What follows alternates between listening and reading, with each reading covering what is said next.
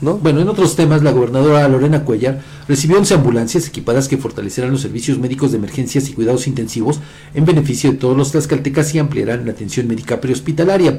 En compañía del director general de la Administración del Patrimonio de la Beneficencia Pública, Adrián Benítez Ruiz,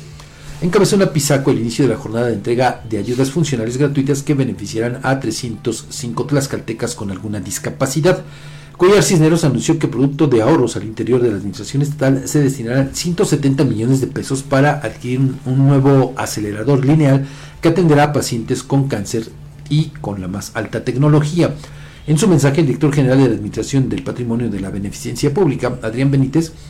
señaló que se invirtieron 1.2 millones de pesos para la distribución de manera gratuita y directa de 405 insumos como auxiliares auditivos, sillas de ruedas, sillas de baño y bastones en beneficio, ya le decía, de 305 tlaxcaltecas y para las ambulancias la inversión fue de 22, 24.4 millones de pesos, mientras que el secretario de Salud, Rigoberto Zamudio,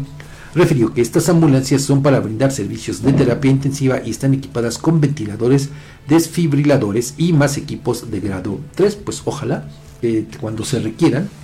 pues sí estén a disposición de la gente, Edgar, porque pues hemos visto que en muchas ocasiones desafortunadamente pues esto no ocurre. Pues ahí tenemos el caso de la ambulancia que desde